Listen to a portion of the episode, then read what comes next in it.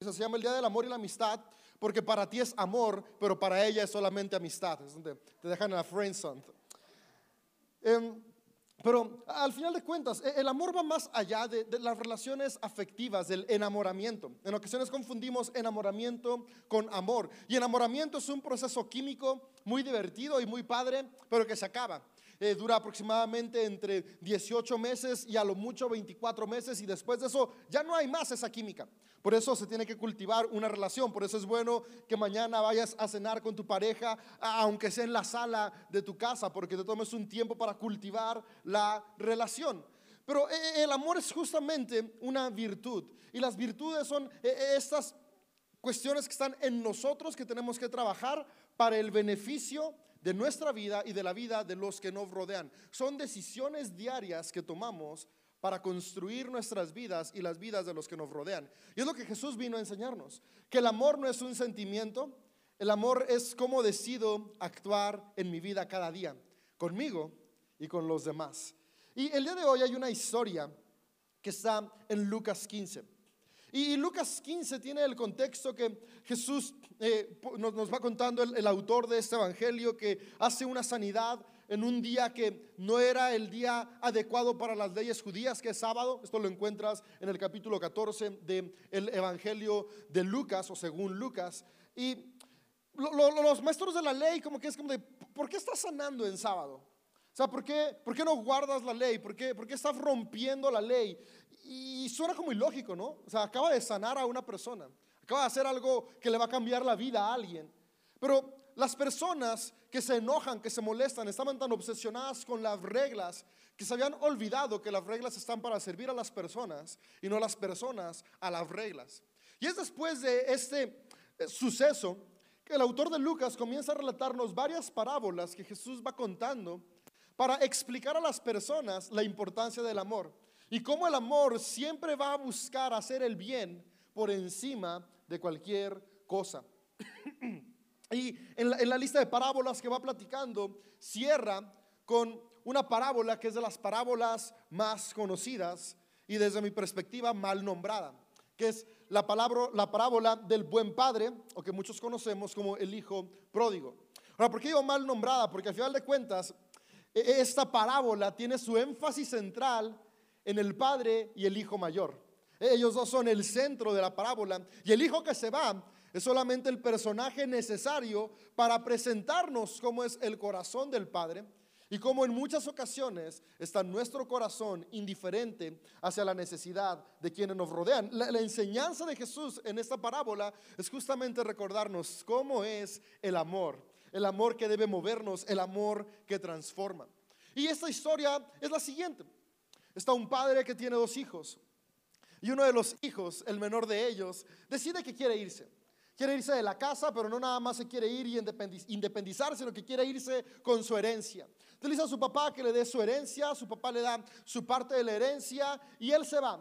Básicamente lo que le dice a su padre con esto es, tú estás muerto para mí, ya no me interesa más saber de ti, yo me voy a hacer mi vida y a gastar mi dinero, que en realidad era el de su papá, porque la herencia es hasta que el papá muere, pero es de, para mí tú ya estás muerto, yo ya quiero que me des mi dinero. Y se va. Y el relato nos dice que va y despilfarra el dinero. Estaba tal vez buscando encontrar una satisfacción personal que no había logrado encontrar y se gasta todo su dinero. Dice que al final de cuentas viene una crisis en el lugar donde estaba y crisis sin dinero es lo peor que puede pasar.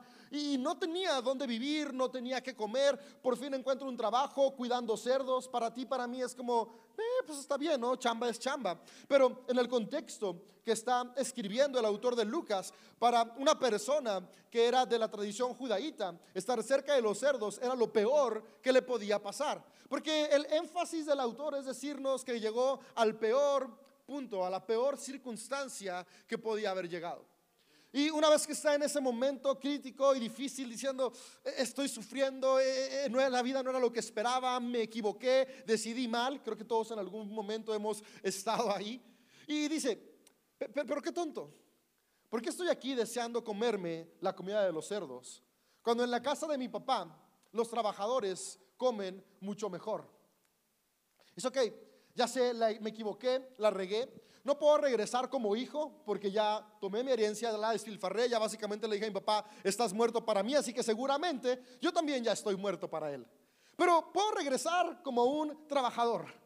Quiero que aunque sea me contrate, porque si me contrata voy a tener lo básico, un techo donde dormir, donde poderme bañar, pero sobre todo donde poder comer. Y dice, ok, voy a hacerlo, voy a ir, voy a pedirle perdón, voy a decirle, papá, me equivoqué, lo siento, no soy digno más de ser llamado tu hijo, pero, pero contrátame, dame chamba, hazme el paro, por favor, méteme en la nómina, aunque, aunque me pongas con el mínimo, pero, pero méteme en tu nómina, por favor, papá. Y, y dice, ok, regresa, emprende el viaje. Y cuando él va caminando de regreso a la casa, el autor de Lucas nos dice lo siguiente, y lo que sigue quiero leértelo. Y está en el Evangelio de Lucas capítulo 15, versículo 20. Lo anterior lo puedes leer entre el verso 11 al 19. Y entonces cuando el hijo viene de regreso a casa, pasa lo siguiente. Entonces regresó a la casa de su padre. Y cuando todavía estaba lejos, su padre lo vio llegar. Lleno de amor y de compasión, corrió hacia su hijo, lo abrazó y lo besó. Su hijo le dijo, Padre, he pecado contra el cielo y contra ti. Ya no soy digno de que me llamen tu hijo. Sin embargo, el padre dijo a los sirvientes, rápido, traigan la mejor túnica que haya en la casa y vístanlo. Consigan un anillo para su dedo y sandalias para sus pies. Maten el ternero que tenemos engordado. Tenemos que celebrar con un banquete, porque este hijo mío estaba muerto y ahora ha vuelto a la vida. Estaba perdido y ahora ha sido encontrado. Entonces comenzó la fiesta. Mientras tanto, el hijo mayor estaba trabajando en el campo. Cuando regresó, oyó el sonido de la música y baile en la casa y preguntó a uno de los sirvientes qué pasaba. Tu hermano ha vuelto, le dijo, y tu padre mató el ternero engordado. Celebramos porque llegó a salvo. El hermano mayor se enojó y no quiso entrar. Su padre salió y le suplicó que entrara, pero él respondió, todos estos años he trabajado para ti como un burro y nunca me negué a hacer nada de lo que me pediste. Y en todo este tiempo, ¿no me diste ni un cabrito para festejar con mis amigos? Sin embargo, cuando este hijo tuyo regresa después de haber derrochado tu dinero en prostitutas, matas un ternero engordado para celebrar. Su padre le dijo, mira querido hijo, tú siempre has estado a mi lado y todo lo que tengo es tuyo, como diría Camilo.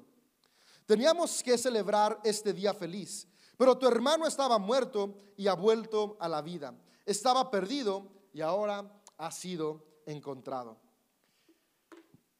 Esta historia es con lo que Jesús culmina para recordarle a las personas cómo es el amor. Y cómo cada ser humano somos amados de manera incondicional. Para de ese amor, amarnos y aceptarnos y después pasar y amar a los demás. Aquí podemos ver tres tipos de personas. Podemos encontrar a dos personas que son los hijos, que estaban buscando el amor en lo externo y eso los mantenía insatisfechos. Y por otro lado, podemos ver a un padre que si leemos con detenimiento, era un padre muy equilibrado y muy sano. Y para poder tener este equilibrio que el Padre muestra, podemos ver a un Padre que tenía un amor propio muy desarrollado. Es decir, era una persona con tanto amor dentro de sí que era capaz de poder externarlo a otros. Era una persona que no hacía las cosas para esperar recibir algo a cambio, sino que él estaba pleno y satisfecho que aunque él diera algo y no recibiera lo esperado, no había una reacción negativa en su parte. Y, podemos ver e, estas tres partes que nos invitan a hacer dos reflexiones. La primera, ver cómo está nuestro corazón, cómo, cómo, cómo estamos actuando respecto a nosotros mismos, qué tanto amor tenemos para con nosotros. Y después, qué tanto amor tenemos hacia los demás, que va ligado completamente a cómo estamos buscando saciar esos huecos de amor que hay en cada ser humano. Porque la realidad es que todos los seres humanos queremos sabernos amados, queremos sabernos validados, queremos sabernos con propósito. La cosa es que la mayoría de las veces Buscamos esa validación y ese amor en lo externo. Cuando al final Jesús vino a recordarnos que esa validación nace de lo interno para que después pueda fluir a lo externo. Y, me encanta cómo es la reacción de este padre. Es un padre que no juzga y es un padre que está a la espera de su hijo. Y todo esto me, recuerda y, hace un paralelo con lo que después el autor de la primera carta de Corintios, en el capítulo 13, expresa sobre lo que es el amor. Porque desde siempre ha estado esta cuestión, ¿qué, es amar? ¿Qué es el amor? ¿Y cómo funciona el amor? Y Jesús vino a, decirnos, no solamente con palabras, sino con acciones, cómo era el amor. El amor es cuando yo estoy dispuesto a construir en comunidad, a construir por otros, a ver con compasión y empatía. Pero también ese amor fluye cuando yo me veo a mí con compasión y empatía y cuando estoy dispuesto a construir mi interior, mi mente, mi espíritu, mis emociones para poder vivir con plenitud. Y quisiera leerte 1 Corintios 13, que es como describe Pablo el amor y después podemos ver cómo es completamente el reflejo de lo que Jesús está contando y que es la invitación que Él nos hace. Ahora, todo esto, ¿por qué surge? Toda esta, esta temática de la historia del Hijo Pródigo surge por lo que te comenté al principio. Jesús sanó a un hombre, pero esto escandalizó porque lo hizo en un día que no se debía hacer. Porque al final de cuentas está mostrando que los fariseos, los, escribas, los maestros de la ley, tenían su energía más enfocada en que se cumplieran las cosas a su manera, que estaban ignorando la necesidad que había a su alrededor. Y lo que Jesús nos llama y nos invita es a abrir nuestros ojos y pasar de ver con egoísmo y legalismo a ver con compasión y empatía. Y justamente es por eso que termina con esta historia, porque lo que le está diciendo es, ¿sabes qué? El amor es la fuerza más grande de transformación que no está basada por nuestros pensamientos humanos. Cualquiera que escuchó esa historia pensaría, ok, si este hijo ya desechó la herencia, ok, tal vez sí está bien que el papá lo acepte.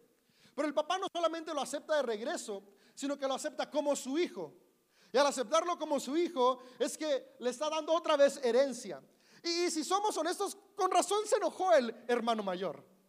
Porque es como de ver, espérate, él ya se llevó su mitad y ahora queda solamente mi mitad. Y con lo que estás haciendo quiere decir que mi mitad la vas a volver a partir. No es justo. y podemos entender al hijo mayor. Creo que la mayoría de los que estamos acá reaccionaríamos tal vez igual que él en esa circunstancia. Pero al final de cuentas me encanta cómo el Padre siempre está buscando traer el equilibrio de que el amor es la respuesta transformadora para nuestras vidas. Yo no sé cómo están tus relaciones interpersonales el día de hoy, con tu pareja, con tus hijos, con tus padres, con tus hermanos o con tus amigos. No sé cómo está la relación más importante, que es la relación contigo mismo. Cómo tratas al reflejo en tu espejo, cómo te hablas a ti mismo. Pero lo que sí sé es que si comenzamos a amarnos y amar a los demás, podemos transformar nuestro entorno, no importa qué tan complicado sea el día de hoy. Y el autor de Primera de Corintios nos resume en cuestiones muy prácticas lo que hizo el Padre.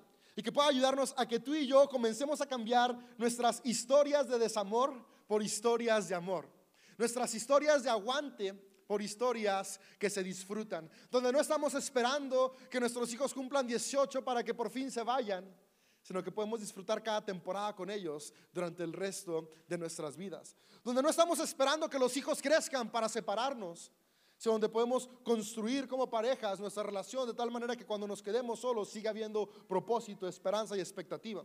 Especialmente la relación más importante, la relación nuestra. Que cuando nos toca atravesar temporadas de soledad, podemos sentirnos completos porque nos sabemos personas amadas por nosotros mismos, donde no estamos esperando la validación de alguien más, sino que podemos vernos al espejo y recordar quién somos, seres humanos con la imagen divina en cada uno de nosotros, todos y todas por igual. Y los aspectos prácticos que nos presenta el autor de Corintios, que reflejan lo que Jesús dijo en la parábola, son los siguientes. Dice, Primera de Corintios 13. Si pudiera hablar todos los idiomas del mundo y los ángeles, pero no amo a los demás, yo sería como un metal ruidoso o un címbalo que resuena. Si tuviera el don de profecía y entendiera todos los planes secretos de Dios y contara con todo el conocimiento y si tuviera una fe que me hiciera capaz de mover montañas, pero no amo a los demás, yo nada sería. Si diera todo lo que tengo a los pobres y hasta sacrificara mi cuerpo, podría jactarme de eso. Pero si no amara a los demás, no habría logrado nada. Quiero hacer una pausa ahí, porque nuestra serie Historias de Amor tiene como centro el pasaje de Mateo 22, donde a Jesús le preguntan cuál es el mayor mandamiento. Y fue con lo que iniciamos la semana pasada, porque justamente esa pregunta es lo que lleva a Jesús a contar la historia del buen samaritano. Y el mandamiento que Jesús dice, el mandamiento importante es ama a Dios y ama a tu prójimo como a ti mismo. Y de repente tal vez tú y yo nos preguntamos, ¿cómo es amar a Dios? ¿Y cuál es, cuál va primero? ¿Primero amo a Dios? ¿Primero amo a mi prójimo? ¿O primero me amo a mí? Y es que en matemáticas hay una frase que dice el orden de los factores no altera el producto. Si tú pones 1 más 2 o pones 2 más 1, va a ser exactamente el mismo resultado. Si tú pones 5 por 5, digo, eso obviamente lo pongas como lo pongas, va a lo mismo, ¿verdad? Si pones 5 por 3 o 3 por 5, no, no cambia el resultado. Pero en cuestión de amor, el, orden de los factores sí altera el producto. Y déjame te digo por qué. Porque al final de cuentas, cuando tú y yo pensamos en amar a Dios, al menos a mí me pasa, las primeras cosas que se me vienen a la cabeza son cuestiones que tienen que ver con disciplinas espirituales o cuestiones de ritualística, como leer la Biblia, orar, ir a la iglesia, ser colaborador, eh, ser generoso con mis finanzas. y es lo primero que se me viene a la mente de lo que es amar a Dios. Y después amar a mi prójimo si es hacer cosas buenas por los demás. Y amarme a mí mismo de repente es donde nos cuesta un poco más de trabajo saber qué es amarme a mí mismo.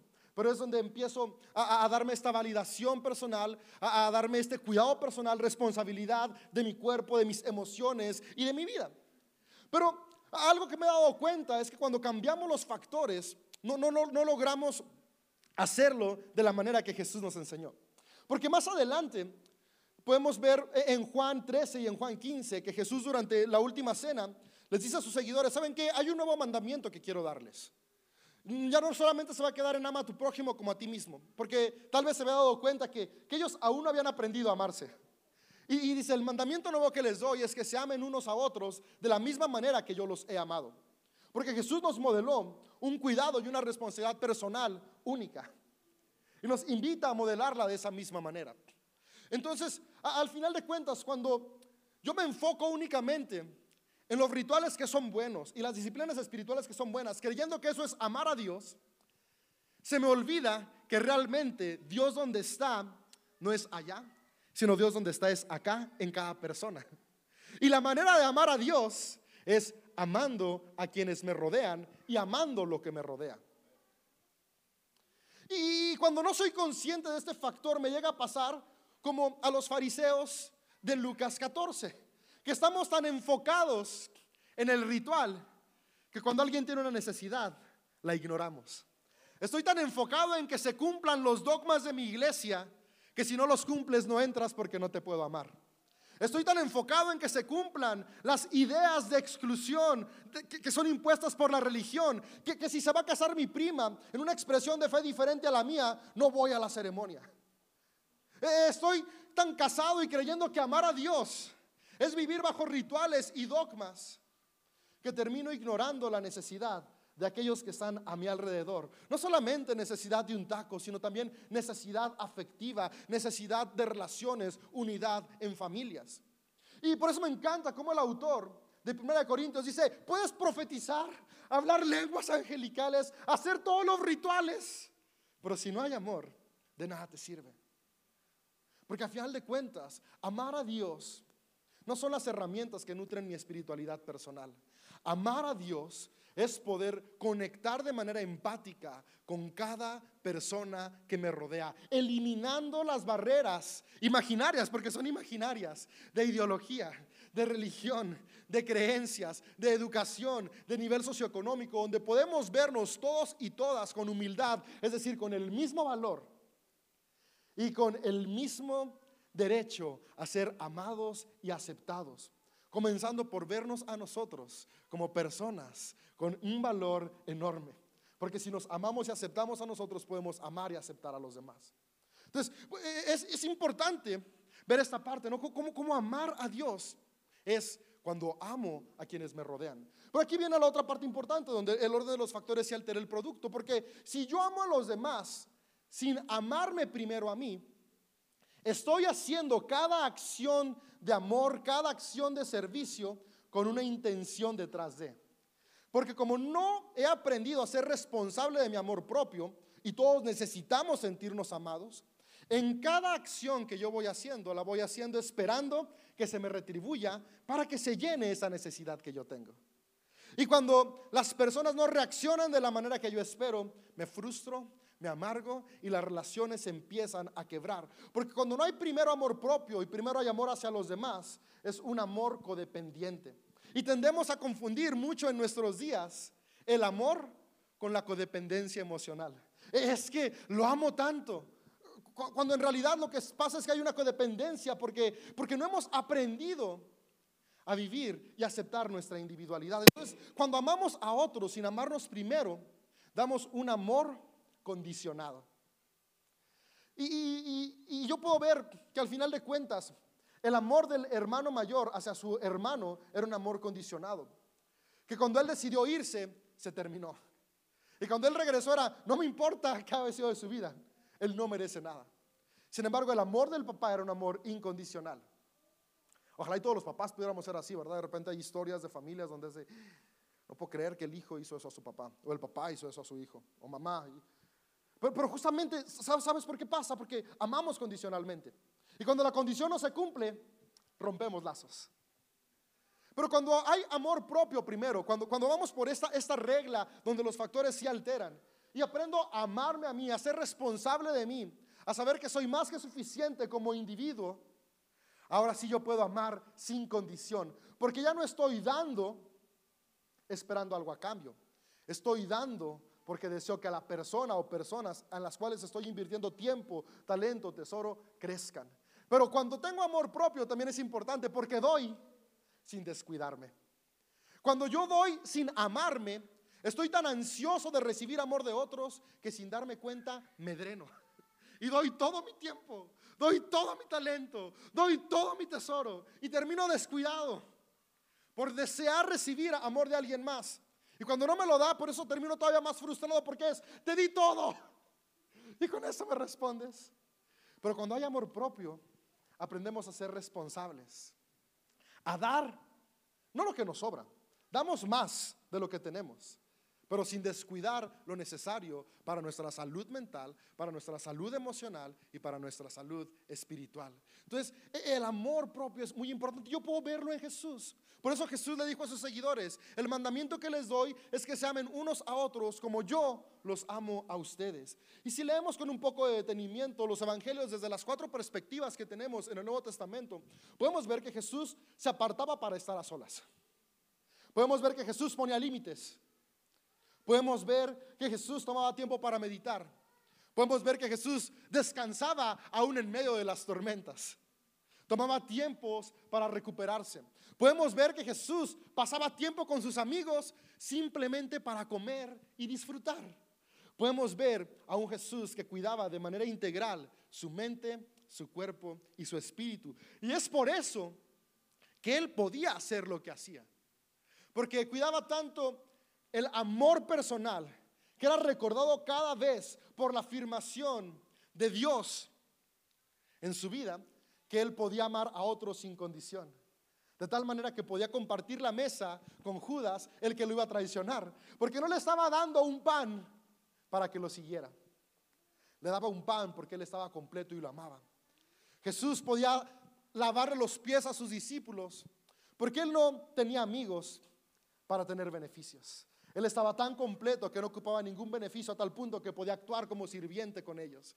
Y, es por eso la importancia del amor propio, porque cuando me responsabilizo de mí, puedo responsabilizarme de los demás y dejo de buscar que los demás suplan aquello que tú y yo somos capaces de suplir si nos damos cuenta que en nosotros ya habita la fuente de amor, que es Dios mismo, la divinidad en nosotros, que es amor para ayudarnos a amarnos. Ahora, ¿cómo es este amor? ¿Qué es el amor? Tanto el amor propio como el amor hacia los demás. ¿Cómo, lo voy a hacer? Pues nos lo dice Primera de Corintios de una manera muy práctica. Dice, el amor es paciente y bondadoso. Eso me encanta, aprender a ser pacientes y bondadosos. ¿Cuántas veces hemos sido súper impacientes con nosotros mismos? Y nos damos por vencidos en propósitos de cambio de carácter, de cambio de hábitos, porque al primer mes no vimos resultados. O porque nos equivocamos una vez y dices, ah, ya, ya, ya ni puedo cambiar, ya así, así, ya sí sigo. No, no, amarte es tenerte paciencia y bondad. Y saber que si te equivocaste una vez eso no te descalifica. Poderte ver en el espejo y decir, me equivoqué ayer, pero yo no soy mis fracasos. Sigo teniendo la capacidad de seguir adelante porque soy paciente conmigo mismo. Y es que en ocasiones queremos ser pacientes con los demás. Y eso es, ¿por qué se me acaba la paciencia? Pues porque no nos nutrimos de paciencia hacia nosotros mismos. Paciencia y bondad. Yo puedo ver esto en la historia del Padre. Bueno, estaba esperando. Cuando el hijo viene, dice el padre, corrió a su encuentro. Quiere decir que lo estaba esperando. Qué paciencia de esperar por semanas, meses y tal vez años a que el hijo regresara. Y cuando lo recibe, dice que lo recibe con abrazo y beso. El hijo venía de trabajar con puercos, sin dinero para bañarse, sucio. Pero la bondad va más allá de lo externo y lo abraza, lo ama. ¿Cuántas veces nos desechamos a nosotros mismos porque nos sentimos sucios o sucias? No nos estamos tan frustrados por nuestros errores que, que no podemos creer que merecemos ser amados. Sabes, la bondad es recordarnos que no se trata de nuestros fracasos, se trata de que hay un amor que es incondicional para que tú y yo lo recibamos cada día y cada día podamos recordarnos que somos personas que merecemos ser amadas. Y no solamente eso, somos personas que ya somos amadas, solamente tenemos que aceptar ese amor que ya está ahí y dárnoslo a nosotros mismos. Es paciente y es bondadoso. Entonces, para yo ser paciente y bondadoso con los demás, primero tengo que ser paciente y bondadoso conmigo mismo. Después dice, el amor no es celoso, ni fanfarrón, ni orgulloso, ni ofensivo, y no exige que las cosas se hagan a su manera. No se irrita ni lleva un registro de las ofensas recibidas. Y esto está increíble porque, o sea, y aquí sí quiero aclarar, ¿no? El no llevar un registro de las ofensas recibidas, el no irritarse, el no ser fanfarrón, y el amar sin condición, recuerda, nace desde el amor propio. Porque si yo busco amar sin condición, sin límites, y yo busco no, no llevar un registro de las faltas, pero no me amo, termino aguantando relaciones abusivas. Y es que me engañó tres veces, pero el amor aguanta y es paciente. Es que me dio una cachetada, él o ella, porque hay de los dos. Pero aguanto porque el amor es paciente. Es que las tareas de la casa están desequilibradas. Uno de los dos no hace nada y el otro hace todo. Pero aguanto porque el amor es paciente. No, no, no. No confundamos la paciencia con tolerar el abuso. Por eso no te pierdas nuestra serie que sigue el próximo domingo, que se llama Banderas Rojas, donde vamos a estar viendo formas de identificar el abuso y cómo huir de él. ¿Por qué? Porque estamos aprendiendo que vamos a amarnos para poder amar. Entonces, yo puedo ser tolerante, yo puedo ser no orgulloso, yo puedo ser paciente, pero poniendo un límite. ¿Sabes qué? Te amo, no te voy a difamar, pero ya, ya, ya me engañaste dos veces, ya, se acabó. Te amo, no, no, no te deseo el mal, pero tampoco deseo que me sigas dañando. ¿Ah? ¿Sabes qué? Me, pegaste, no le voy a hablar a mi hermano para que venga y te pegue igual, pero sí le voy a hablar a la policía para que te lleve a la cárcel. Eh, eso es amor. Porque es amor para ti, no estás buscando venganza, pero estás poniendo límites sanos, límites saludables. Entonces esa parte sí me interesa aclararla, porque luego cuando escuchamos amar sin condición, tener paciencia, no llevar récord de las faltas, creemos que es aguantar abuso. No, amor no es aguantar abuso. Quien abusa de ti no te ama. Y por eso es importante el amor propio, porque cuando no hay amor propio, deseamos tanto que si este hueso que es este hueso, este hueco. Yo estaba pensando en unos tuétanos vacíos que se llena el hueso. ¿Qué, creemos? que eso es amor? Por eso, papás, no le digan a sus hijos, te pego porque te amo. Porque luego así le va a decir. el esposo, te pegó porque te amo y se la va a creer. No, en serio, ¿eh? Son condicionamientos psicológicos. Ahí luego damos una plática de padres de corrección. Pero regresando al tema, ¿no? Entonces, no lleva un registro de las faltas. ¿Y, cuántas veces a quien más registro le llevamos es a nosotros mismos? ¿Cuántas veces aprendemos a, perdonar o, ignorar o meter debajo del subconsciente las faltas de alguien más? Pero con las nuestras, híjole, somos súper constantes. Es que te equivocaste hace 10 años. Ya fue hace 10 años. Ya perdónate. Pero las consecuencias, sí, sí, sí, ahí están. Pero justamente perdonarte te va a ayudar a dejar de cargar culpa y empezar a abrazar responsabilidad. Porque del pasado ya no puedo hacer nada, pero el presente sí puedo hacer mucho. Y si me amo, dejo de cargar culpa por mi pasado, elimino la lista de errores y mejor me responsabilizo, porque sé que el amor en mí me da la capacidad de construir para el futuro. Y de la misma manera, en nuestras relaciones. No llevamos la lista de, y, aquí ya sí voy a ir a cosas normales. E, es que en la mañana despertaste de mal humor y no me diste el beso de buenos días y ahí vas apuntando, ¿no? Y yo tenía ganas de espagueti y preparaste arroz. Y, yo te había dicho que quería los zapatos rojos y los trajiste vino. Y, y empezamos a llevar la lista y acumular una cosa y otra cosa y otra cosa. No acumulemos las cosas. El amor no hace una lista de errores. ¿Sabes qué hace el amor? Es responsable y si no me saludaste en la mañana y antes de irte al trabajo, ¿sabes que hoy en la mañana no me diste mi beso? Déjame te lo doy yo.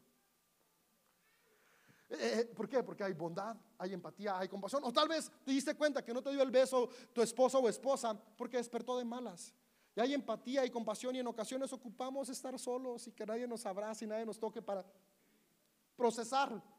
Entiendo y te doy tu espacio. Dar espacio también es amar. Entonces, algo que me encanta y como dice aquí, no, es orgulloso y esa parte es la fundamental. Porque lo opuesto del orgullo es la humildad. Y el orgullo es cuando me siento mejor que. Sabes, no podemos amar con orgullo porque si yo me siento superior a los demás, ya comienzo a hacer acciones de servicio desde un corazón equivocado. Porque como yo soy mejor, entonces tiene que haber un resultado mejor también para mí. Entonces, el amor es humilde.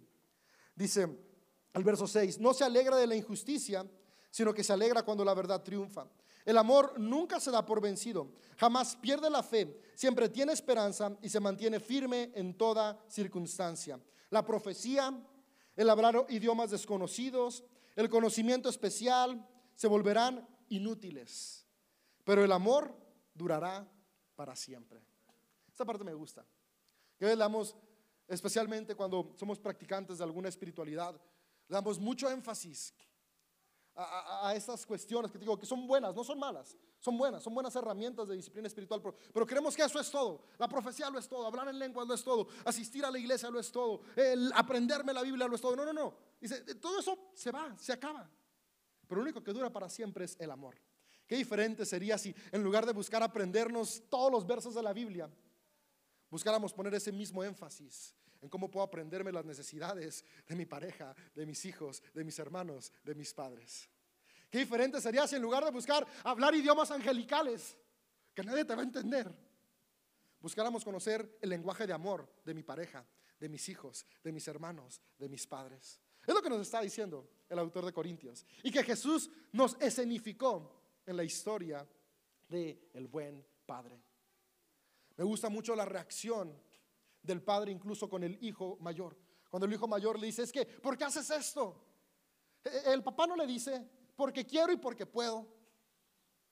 No, esa puede haber sido su respuesta. Le dice, querido hijo, tú estás aquí siempre conmigo.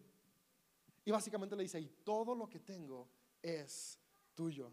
Esto que estoy haciendo para tu hermano también está para ti cuando tú quieras. La reacción del padre. Entonces, al hijo que se equivoca, lo abraza. Al hijo que se queja, le recuerda que no hay por qué quejarse. ¿Por qué? Porque el amor es bondadoso, el amor tiene, mantiene la esperanza, el amor no se da por vencido, el amor triunfa ante todo. Si queremos ser personas que amamos como Jesús, que cumplimos ese mandamiento, ama a otros de la manera en que yo los amé, vamos a comenzar a amarnos de esa manera para poder amar como Jesús. Sé paciente contigo, sé bondadoso contigo, mantén la esperanza en ti. No pierdas la fe en ti. Dice, mantengan firmeza o fidelidad. Sé fiel a tus convicciones, a tus principios, a tus ideales. No renuncies a tu trabajo porque a él no le gusta o porque a ella no le gusta. Eso también es abuso. Viene en la próxima serie, banderas rojas. Séte fiel a ti mismo. Si te gusta vestirte de color rosa, no dejes de usarlo solo porque a él o a ella no le gusta. Es tú el que se está vistiendo. No le impongas que se ponga rosa a tu pareja si a él no le gusta. Eso, es fidelidad, aprender a sernos fieles. Porque sabes qué, cuando me aprendo a ser fiel a mí, puedo serle fiel a los demás. ¿Quieres ser un esposo fiel? Comienza con serte fiel. ¿Quieres ser una esposa fiel? Comienza con serte fiel. ¿Quieres ser un padre bondadoso? Comienza a ser bondadoso contigo mismo. ¿Quieres ser una madre bondadosa? Comienza a ser bondadoso contigo mismo.